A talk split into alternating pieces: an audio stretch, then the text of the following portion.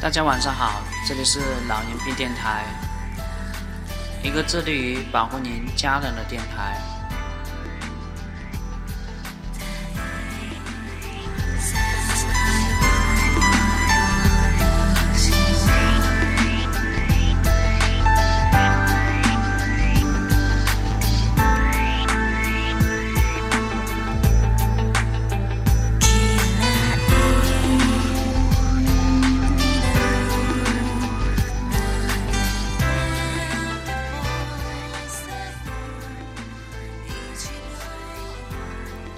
发热啊，在我们日常生活中，或者说在我们的一个临床工作中呢，啊，都是非常的一个常见。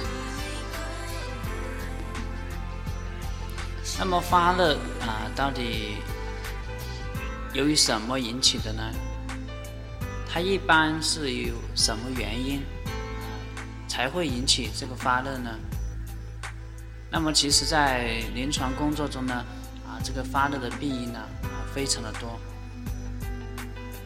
而临床上呢，啊，可分为感染性和非感染性两大类，而以感染性的发热呢最为多见。那么这个呢，这一期的节目呢，它可能有一点专业，但是呢，剑哥的宗旨呢，就是能够把专业的知识讲的尽量的一个普通，尽量的去普及，让更多人的受益。至少能够在生活中给点指导和就医的一个建议。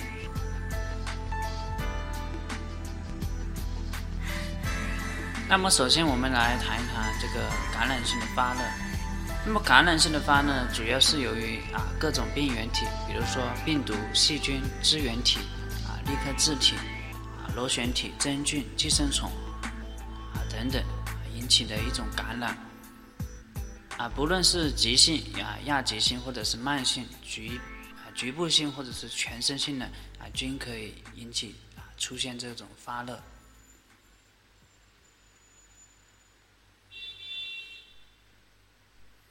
而第二个呢，啊，就是个非感染性的发热。那么非感染性的发热呢，它主要有六方面的一个。那么第一个呢，就是无菌啊坏死性物质的一个吸收啊，由于组织细胞的坏死啊，组织蛋白分解以及组织坏死产物的一个吸收，那么所致呢这种无菌性的炎症啊，常可引起发烧啊、亦可称为这种吸收热。那么常见于以下几类疾病，那么第一类呢是这种机械、物理啊或者化学性的一个损害啊，比如说这个大手术的。术后的一个组织的一个创伤、内出血啊、大血肿、大面积的一个烧伤等这些的一个病人。第二个呢，就是因为这个血管栓塞或者说啊血栓形成而引起的心肌、肺啊、脾脏等心脏梗死或者啊肢体肢体的一个坏死啊，比如说我们心肌梗死的病人，他也会出现一个发烧。第三个呢啊，是由于这个组织坏死或者说啊细胞破坏。比如说啊，癌症、白血病啊、淋巴瘤、脓血反应等等，那么这些呢发热也是非常常见的。那这属啊，这些都属于非感染性的一个发热。那么啊，第二个它的方面就是这种抗原抗体的反应，比如说风湿热、血清热、药物热、结缔组织病，那么经常会出现一个低热。而第三个呢是这种内分泌或者说代谢性的疾病啊，比如说我们甲亢的病人啊，重度脱水的病人。第四个呢，就这个皮肤散热一个减少啊，比如说这种广泛性的皮炎呐啊、鱼鳞癣啊，以及慢性的一个心衰啊，这些都会引起发热。那么这些发热呢，一般都为这种低热。啊，第五个大的方面就这种，体温调节中枢功能的一个失常。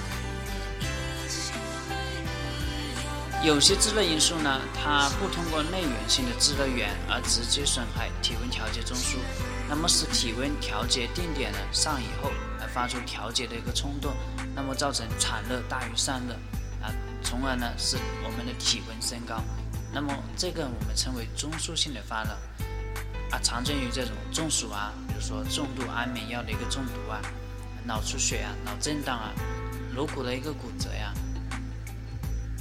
那么这些原因，那么可直接损害体温的一个调节中枢啊，致使呢这功能失常而引起发热。而高热无汗呢是这一类发热的一个特点。那第五啊第六个这个大的方面是这个自主神经功能的一个紊乱。那么由于自主神经功能紊乱呢，影响正常的一个体温调节的过程。那么使产热大于散热，体温升高，那么多为低热，常伴有呢这种神经功能的紊乱和其他的一个表现，属于功能性发热的一个范畴。那么我们啊生活中常见的一个功能性的低热呢，主要有以下几个方面，第一个就是原发性的低热。那么，由于自主神经功能紊乱所致的体温调节障碍，或者说体质的一个异常，啊，低热呢可持续数个月或者说数年之久，啊，热型呢比较规则，而体温波动呢范围较小，多在零点五、零点五度以内。而第二个就是这种感染性的低热，啊，由于病毒、细菌、原虫这些呢导致这种感染，啊，发热以后呢，低热不退。而原有的感染呢，已经啊痊愈了。那么这些体温调节功能呢？而这些体温调节功能呢，仍恢复了正常。但是呢，啊，又必须因为这个机体抵抗力的降低啊，导致这种潜在的一个病灶，比如结核。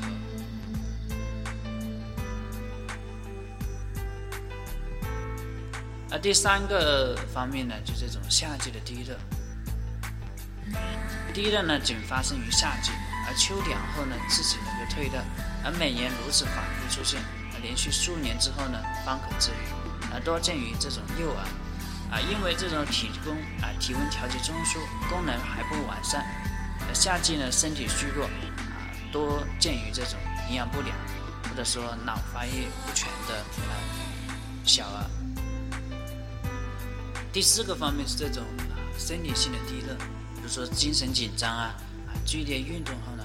均可出现低热啊月经前或者说妊娠初期也可以有低热的现象。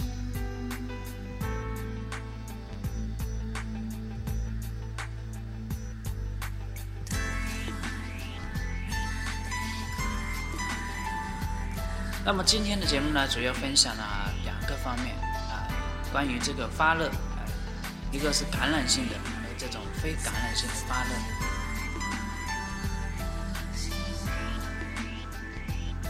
那么说起来啊，比较专业，而且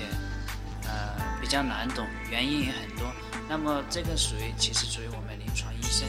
专业的范畴。那么只要您听懂了一点，